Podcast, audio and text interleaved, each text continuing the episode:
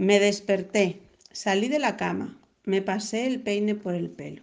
Era la mañana del miércoles. Dios mío, me sentía menos animado que una marmota en invierno.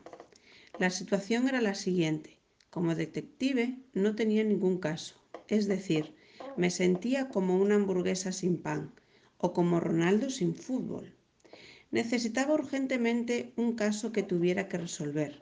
Quiero decir, ¿para qué sirve un detective si no hay delito contra el que poder luchar? Me fui a la cocina para desayunar, mientras esperaba a que la tostadora escupiera el pan. Tomé un vaso de leche.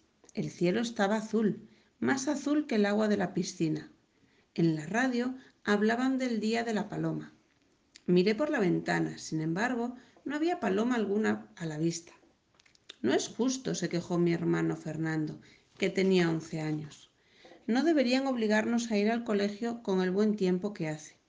Eso es, dijo Jaime, el mayor de mis hermanos. Todos deberíamos hacer pellas y marcharnos al lago. ¿Qué te parece, papá? Mi padre apartó el periódico que estaba leyendo y frunció el ceño. Dijo, pero no puede ser. Así que dejad de quejaros y seguid desayunando. Era típico en él. A primera hora era un ogro. Todos sabíamos muy bien que antes de tomarse el café mi padre no era persona. Pero después, abra cadabra, se convertía en el mejor padre que uno puede desear.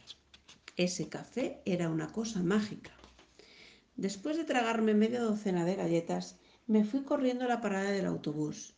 Mi amiga Mila salió de la puerta de su casa en el preciso momento en el que yo llegué.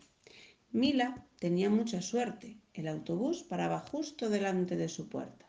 Como siempre, Mila estaba cantando. Me gusta el fútbol, ver los partidos del domingo es la mayor de mis aficiones. Me gusta el fútbol cuando gana nuestro equipo, que como una gran pizza. Una gran pizza debería ser unos bombones. Rima con aficiones.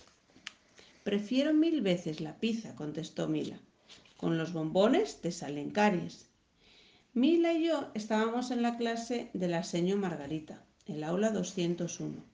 Pero no éramos solo compañeros, también éramos socios. Y además detectives. Juntos hemos solucionado los casos más difíciles. Por un euro al día te resuelvo la vida, es nuestro lema. En cuanto arrancó el autobús, me di cuenta de que tenía un problema que debía resolver yo solito. Me había dejado el bocadillo en casa. Eso quería decir que tendría que pagar por comer en cole.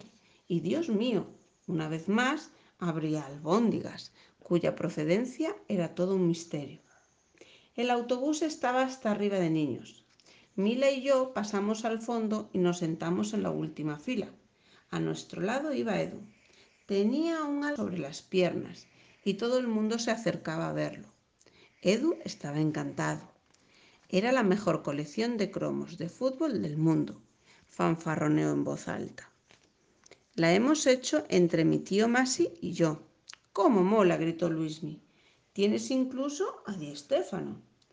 Soraya, al descubrir el cromo de David Beckham, soltó un chillido agudo y le salió el pelo por debajo de la gorra del Real Madrid.